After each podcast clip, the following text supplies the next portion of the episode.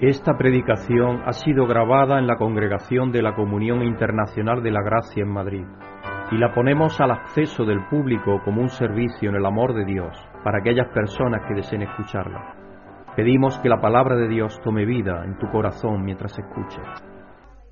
Muy buenas tardes, hermanos y hermanas, bienvenidos. Feliz año a todos y que Dios os bendiga durante este año y nos bendiga a todos. Si alguno ha perdido peso, en esta ocasión lo he recuperado yo. Y luego también os tengo que decir, veis que yo también voy a la moda, voy hoy en canutillo, pantalón de canutillo. Es que me lo he probado a ver si me valían. Y todavía me valen, ¿y sabéis por qué? Porque es que el roscón de reyes va por encima de la cintura. He ganado como un kilo y medio, pero se perderá, con la ayuda de Dios lo perderé, porque si no el oncólogo, que tengo el 22 para ahí, tengo que perderlo, porque si no cuando me vea ya se va a meter conmigo. Gracias a Dios estoy bien y me da alegría de veros a todos, de saber que habéis sobrevivido a las fiestas. Nosotros estuvimos muy contentos con nuestro hijo y con Anabel y lo pasamos bien, gracias a Dios y con los hermanos aquí también, con la celebración que tuvimos muy hermosa y muy bonito todo, así que estamos contentos y alegres. Y yo estaba, hoy estaba reflexionando yo, eh, y en el libro de Isaías nos dice algo que yo leí creo en la fiesta. En Isaías 55 dice, oh todos los sedientos, venid a las aguas. Y los que no tienen dinero, venid, comprad y comed, venid, comprad sin dinero y sin precio vino y leche. ¿Por qué gastáis el dinero en lo que no es pan y vuestro trabajo en lo que no satisface?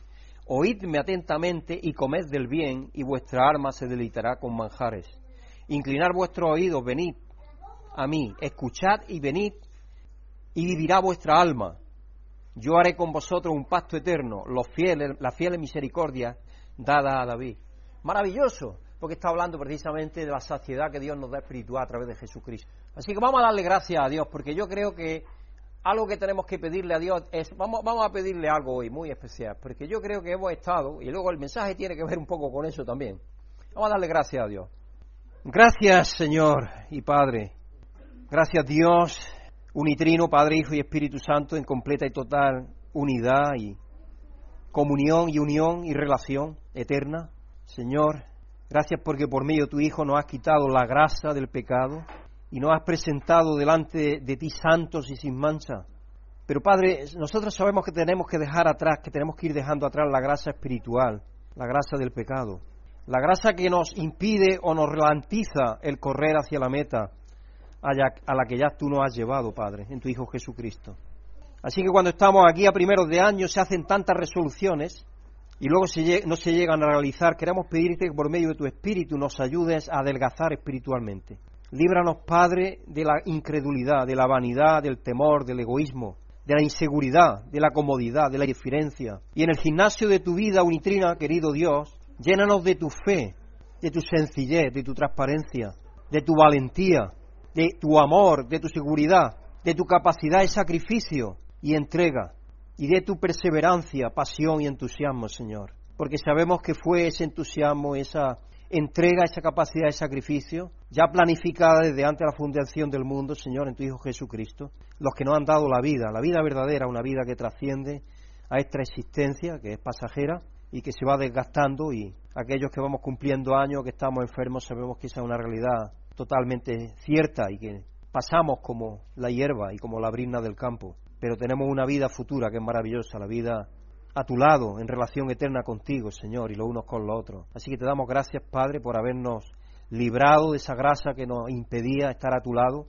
Y ahora te pedimos, Señor, que nos ayude a hacer ese sacrificio vivo y agradable a ti, igual que sacrificaban allí a los machos cabríos y a las vacas y, y la grasa era un olor agradable para ti. Señor, que la grasa que tú has quitado nuestra ya sea algo que se quede atrás y nosotros podamos ofrecerte un sacrificio puro a través de tu Hijo Jesucristo en nuestras vidas. Así que te damos las gracias, Padre, te pedimos que lo que hagamos hoy aquí, que sea para alabanza y para gloria tuya, toda la alabanza, la adoración, Señor, el quebrantamiento, el arrepentimiento, el, la reflexión, la meditación, el cántico, la meditación en tu palabra, Señor, que todo sea para darte gloria y honra, porque todo es hecho para ti, porque todo tú te lo mereces. Y te damos las gracias, Padre, porque tú nos escuchas en el nombre de tu Hijo Jesucristo.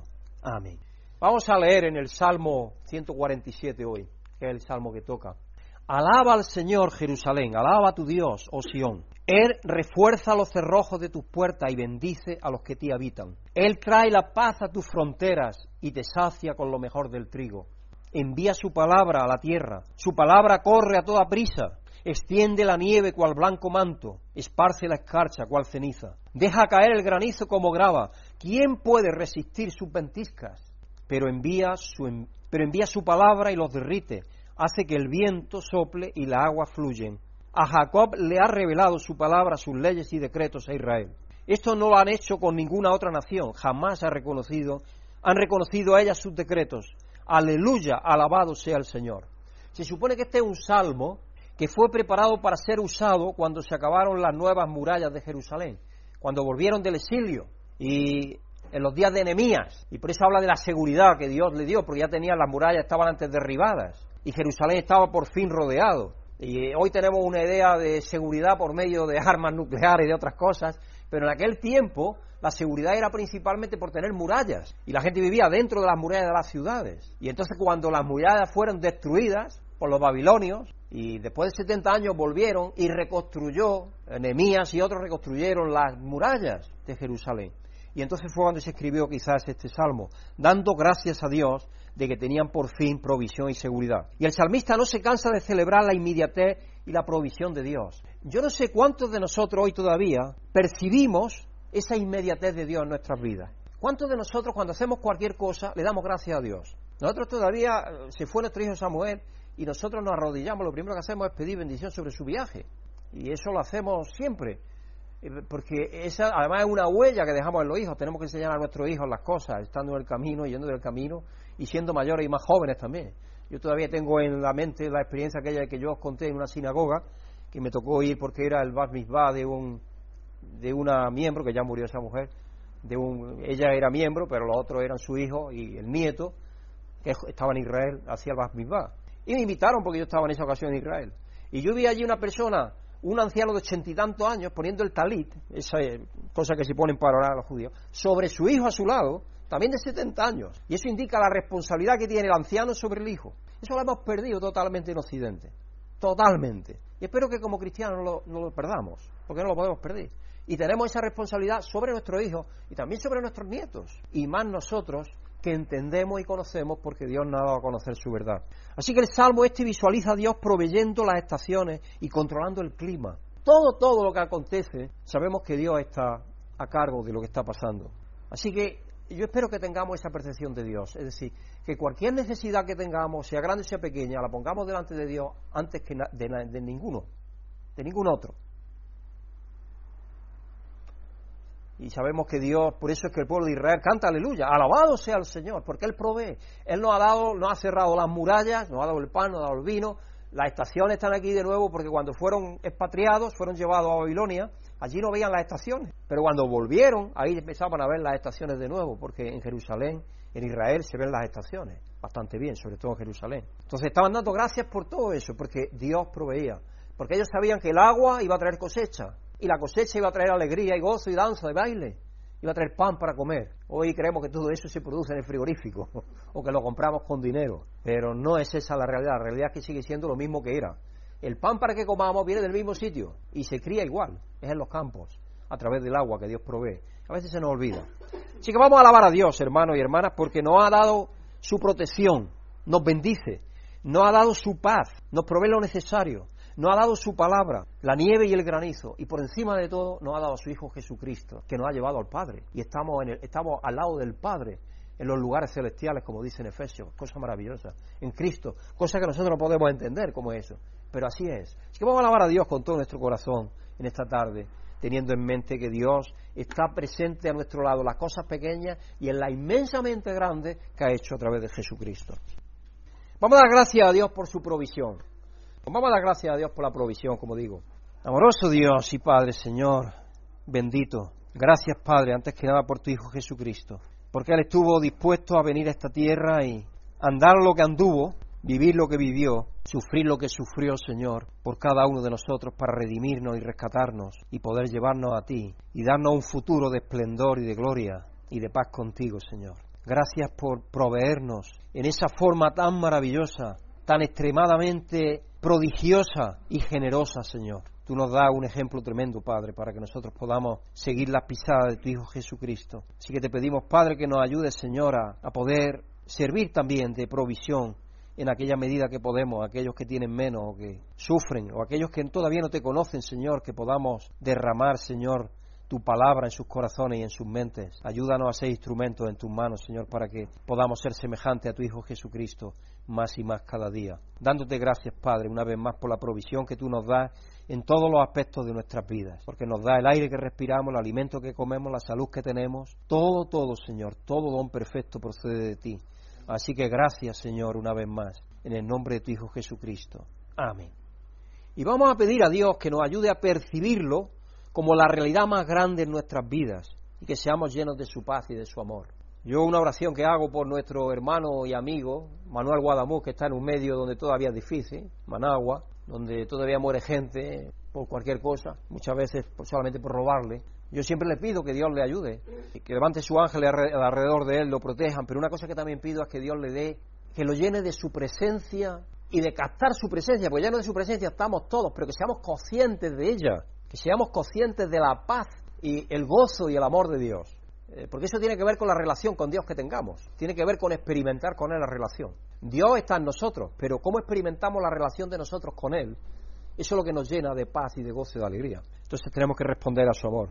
Amoroso Dios y Padre Señor, te damos gracias una vez más porque tú, Padre, nos provee el camino para percibirte como la realidad más grande que hay en nuestra vida, en nuestros corazones, Señor. El apóstol Pablo nos dice que estemos gozosos en todo, en toda circunstancia, en todo momento y realidad. Y eso tiene que ver con percibir lo que nosotros somos en ti a través de tu Hijo Jesucristo, Señor, por medio de tu Espíritu. Así que te damos las gracias, Padre, te pedimos que nos ayudes a, percibir la vida tuya en nosotros, en esa forma maravillosa que tenemos que percibirla. Tú vives en nosotros por medio de tu Espíritu y algo que no podemos concebir en nuestras mentes, pero que sí podemos captar y experimentar en nuestros corazones. Así que te pedimos, Padre, que tú nos ayudes a percibir eso cada día de una forma más clara, más patente y más definitiva para que ese gozo que tú quieres que tengamos contigo, empecemos a experimentarlo y a gozarnos en él desde ahora y para siempre. Te pedimos esto, Padre, y te damos la gracia en el nombre santo y bendito de tu Hijo Jesucristo. Amén. Sabéis que pronto esperamos con la ayuda de Dios vamos a tener gobierno.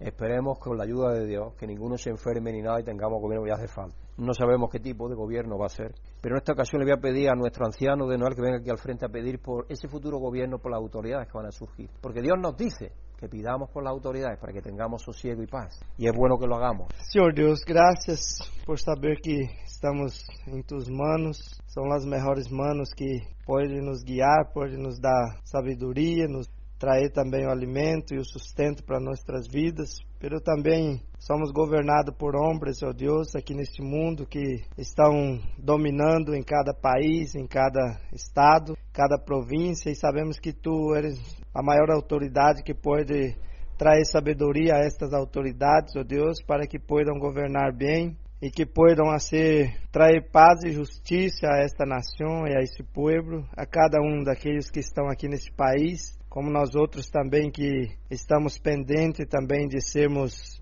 governados por eles e sabemos que tu é o único que pode trazer sabedoria e amor e paz a esses corações para que governe bem esta nação. Que esse governo, Deus, que as autoridades que vão ser investidas a partir desta semana, que pueda ser justas e tementes ao Senhor e que possam saber que há um Deus que está acima de todos os deuses e que governa sobre todos e sobre tudo. Que eles possam governar segundo o coração do Senhor. Nós outros pedimos isso e agradecemos em nome de Jesus. Amém. Hoy tengo solamente dos historias de humor porque creo que Rafael, que nos va tra trayendo el sermón, tiene más que compartir con vosotros. Esta me la mandaba Eladio y no sé si a propósito de la experiencia de él, de su propia experiencia personal. Estoy a un polvorón de que Google Maps me etiquete como rotonda. Recordad que el lunes 7 de enero, a las 8 de la mañana, hay que retrasar las básculas 5 kilos. Eso me gusta mucho. El tema de esta semana es la riqueza de Dios. Cada pasaje de, la, de los que esta mañana, de esta semana hay en la Escritura, habla de la fiesta y la celebración debido a la riqueza de Dios que nos han sido dadas. El título del sermón es, ah, el título es La disciplina de la fiesta y está basado en Jeremías 31, 7 al 14. En la escritura de Efesios 1 al 14 nos habla de la abundancia en la herencia que tenemos en Cristo. Y es maravilloso esa herencia en los cielos, todo lo que Dios nos ha dado tan tremendo a través de Jesucristo.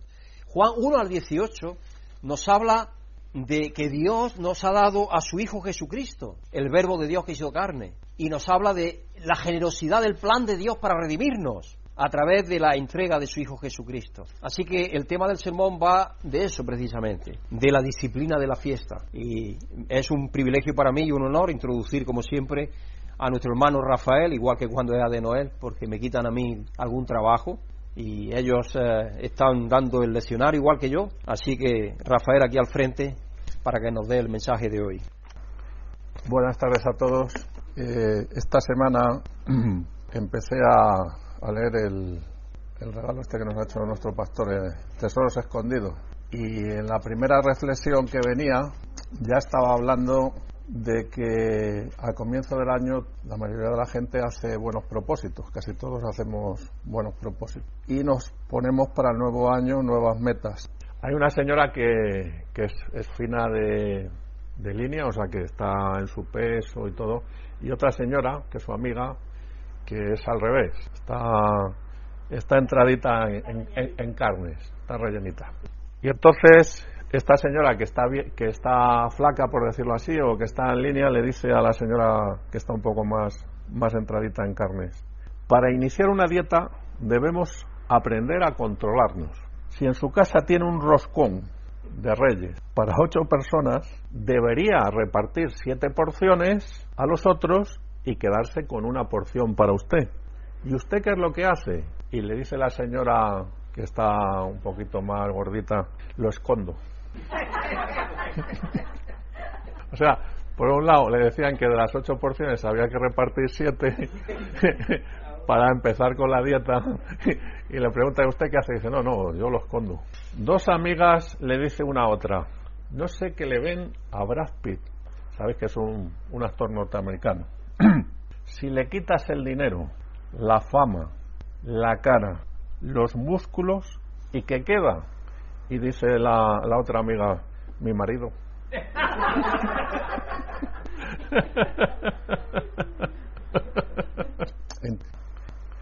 Y curiosamente, el mensaje que viene de la Central Mundial de la Comunión Internacional de la Gracia también va a tratar de este, de este mismo asunto, la disciplina de la, de la fiesta. La, la primera lectura la tenemos en Jeremías 31, Jeremías 31, del 7 al 14. Y dice así. Bueno, yo, yo, lo voy a leer como la tengo aquí, o sea, si está un poco diferente no pasa nada, es que sabéis que a veces utilizamos diferentes versiones, ¿eh? no pasa, es lo mismo. Así dice el Señor, canten jubilosos en honor de Jacob, griten de alegría por la mejor de las naciones, hagan oír sus alabanzas y clamen, salva Señor a tu pueblo, salva al remanente de Israel, y los traeré del país del norte, los reuniré de los confines de la tierra. Volverá una gran multitud. Entre ellos vendrán ciegos y cojos, embarazadas y parturientas. Entre llantos vendrán, y entre consuelos los conduciré. Los guiaré a corrientes de agua por un camino llano en el que no tropezarán. Yo soy el Padre de Israel. Mi primogénito es Efraín. Naciones escuchen la palabra del Señor y anuncien en las costas más lejanas. El que dispersó a Israel lo reunirá, lo cuidará como un pastor a su rebaño, porque el Señor rescató a Jacob, lo redimió de una mano más poderosa. Vendrán y cantarán jubilosos en las alturas de Sión, disfrutarán de las bondades del Señor el trigo, el vino nuevo y el aceite, las crías de las ovejas y las vacas. Serán como un jardín bien regado y no volverán a desmayar. Entonces las jóvenes danzarán con alegría y los jóvenes junto con los ancianos. Convertiré su duelo en gozo y los consolaré. Transformaré su dolor en alegría. Colmaré de abundancia a los sacerdotes y saciaré con mis bienes a mi pueblo, afirma el Señor. Hasta aquí está esta lectura y vamos ya al, a seguir el leccionario y iremos poniendo algunos ejemplos también sobre la marcha. ¿Hiciste un propósito de año nuevo para este año? La mayoría de nosotros lo hizo. De alguna manera Mientras colocábamos el último de los platos o nos parábamos en el peso en la mañana, a pesarnos en la balanza, el festival ya está hecho y la vida real espera con los despertadores y nuestros programas y horarios. Las estadísticas muestran que la categoría superior para los propósitos de Año Nuevo es la dieta y el ejercicio. O sea, lo que más es la dieta y el ejercicio. Todo el mundo ya piensa en que va a poner buen tipín, que va a ir al gimnasio, el fútbol, el deporte, lo que sea. Cada uno según su, su gusto. Coma menos, coma mejor, tome la carrera. Estos son los primeros en la lista. ¿eh? de los deseos, el primero es coma menos. ¿eh? Coma mejor, por calidades, intercambiando alimentos que, que se digieran mejor, más churrasco. Los gimnasios ven un salto confiable en sus miembros, o sea, aumentan de, socios de una manera impresionante y ganan un buen dinero, porque muchos tienen, sabéis que tienen, por lo menos aquí en España, no sé en Brasil, pero aquí en España es muy normal que te cobran una matrícula. No solo es que te cobran la mensualidad, sino que te cobran una matrícula y entonces eso ya repercute en los ingresos. Por eso aquí nos dicen que la Navidad para los dueños de los gimnasios es el mes de enero, porque es cuando ya empezamos a tener la vida normal. La siguiente categoría o el siguiente apartado es el presupuesto o simplemente gastar menos. Este año vamos a organizar. Este año vamos a pagar las tarjetas de crédito y vamos a utilizar dinero efectivo. ¿eh? Vamos a las tarjetas vamos a intentar este año ya no. Las tarjetas ya no. Mejor con dinero en efectivo para hacer los pagos. Según estadísticas dicen que las resoluciones del año nuevo tienen una tasa de éxito del 8%. Es decir, de un 100% de personas que han hecho propósitos para el nuevo año, solo un 8% van a tener éxito. No completo, cada uno en un grado, pero fijaros que ya estamos hablando de que un 92% de la gente va a fracasar en esos objetivos que se ha puesto para el nuevo año, lo cual es bastante tremendo. La asistencia al gimnasio enseguida decae, se aplana y la aplicación del presupuesto va ahí al móvil a, un lugar por ahí guardado y no se utiliza. Ese, ese presupuesto que hemos hecho que íbamos a llevar durante el año, nos olvidamos de él. Nos encontramos de nuevo ante la báscula en el baño por la mañana sin mucho cambio. ¿eh? Por la mañana cuando vamos a la báscula a pesarnos nos encontramos sin mucho cambio. ¿Por qué este es el ritmo de cada año?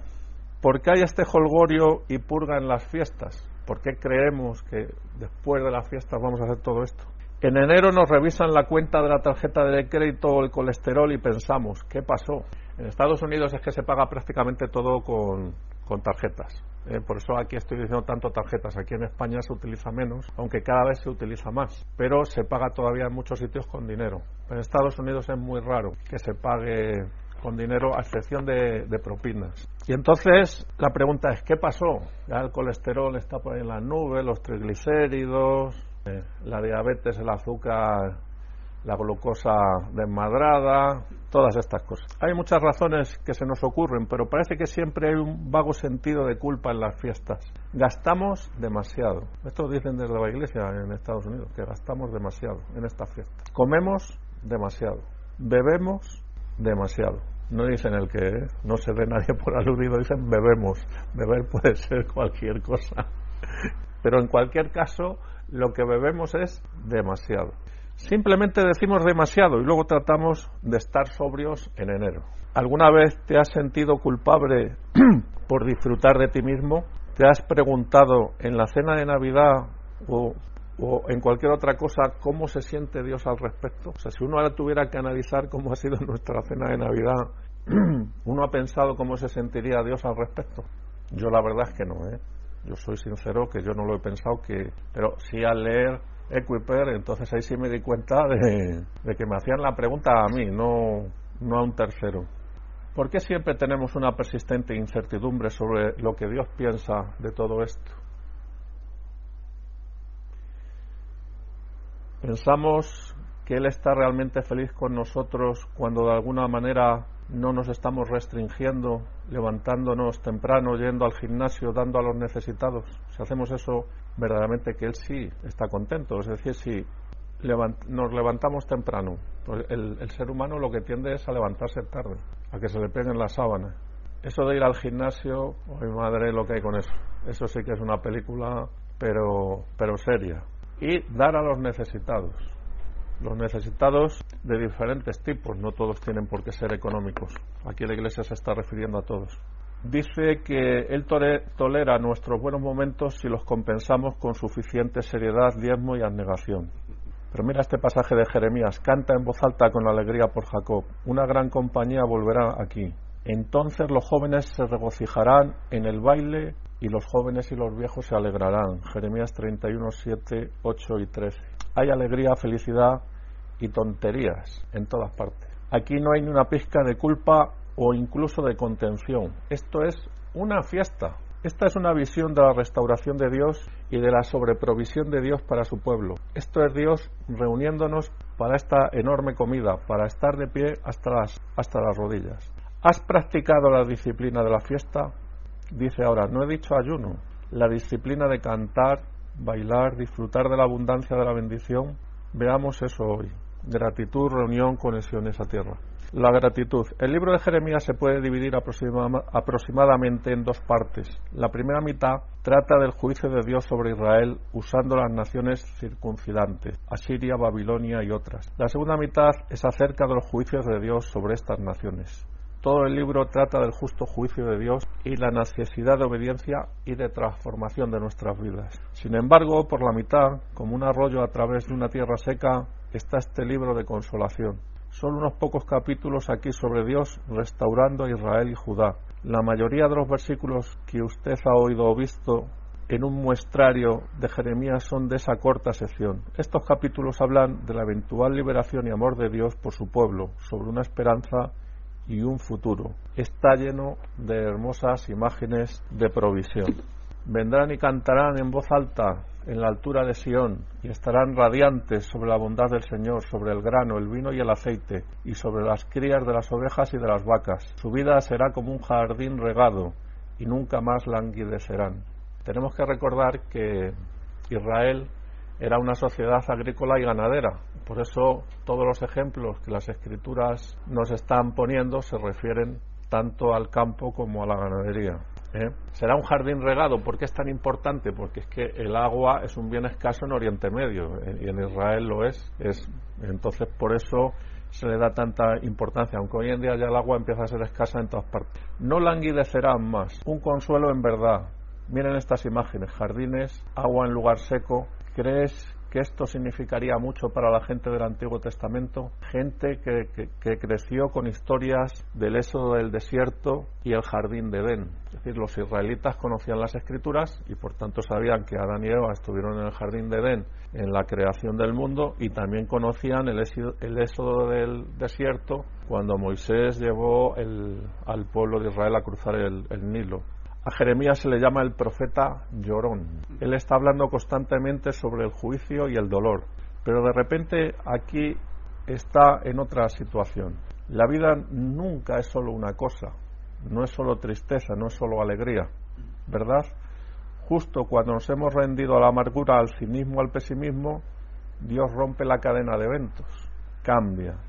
Terminamos con lo que G.K. Chesterton, el teólogo laico, llamó el problema del placer. Probablemente has escuchado la frase problema de dolor, pero esto es todo desde el otro lado, la alegría de la nada, sorprendida. De repente te visita un viejo amigo o ves una puesta de sol que te detiene en seco, te deja seco, de bonita que es. O tienes una temporada de descanso y paz después de mucho tiempo con muchos problemas, con una situación difícil. Este problema de, de placer nos dice que hay alguien allí, alguien arriba, enviándonos su amor. Estas imágenes de fiesta y consuelo nos recuerdan que esto es realmente lo que está en el centro de todo. Como la Trinidad está en continua y alegre comunión con los demás, así estamos nosotros destinados a ser.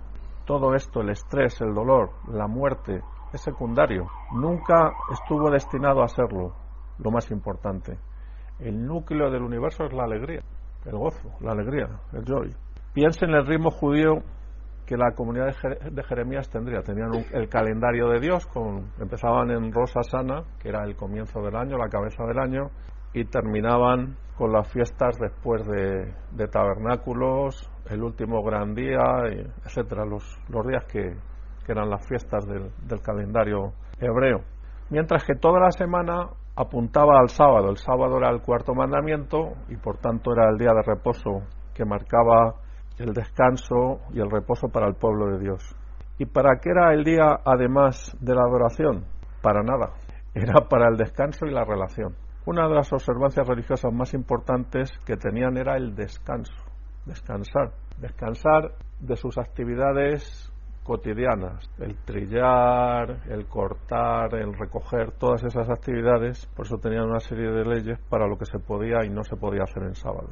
Ahora nos hacen una pregunta aquí. ¿Cuál fue el primer milagro de Jesús en el libro de Juan?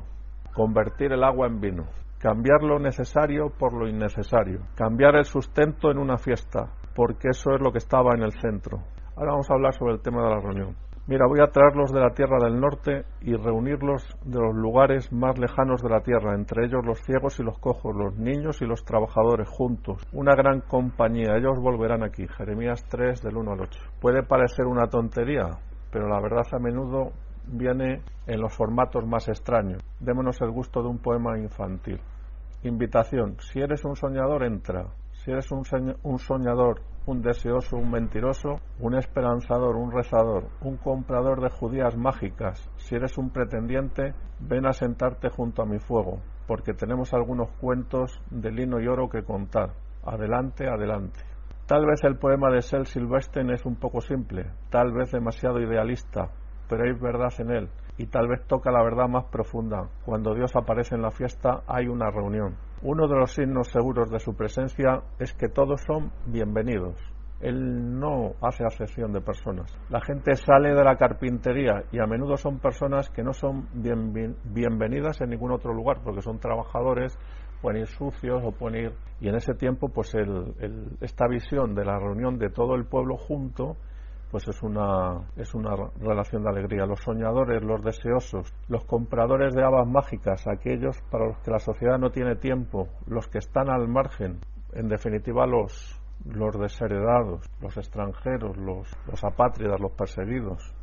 Normalmente cuando los encuentras alrededor del fuego, Jesús también está alrededor de ese fuego. Cuando participamos en la disciplina del festín, la mesa tiene una forma alargada para acoger a todo tipo de personas. Entonces, Jeremías nos ha estado hablando de ciegos, cojos, de nuevas madres, de mujeres embarazadas a punto de dar a luz. Jeremías escribió esto en una sociedad que era transitoria y en el exilio.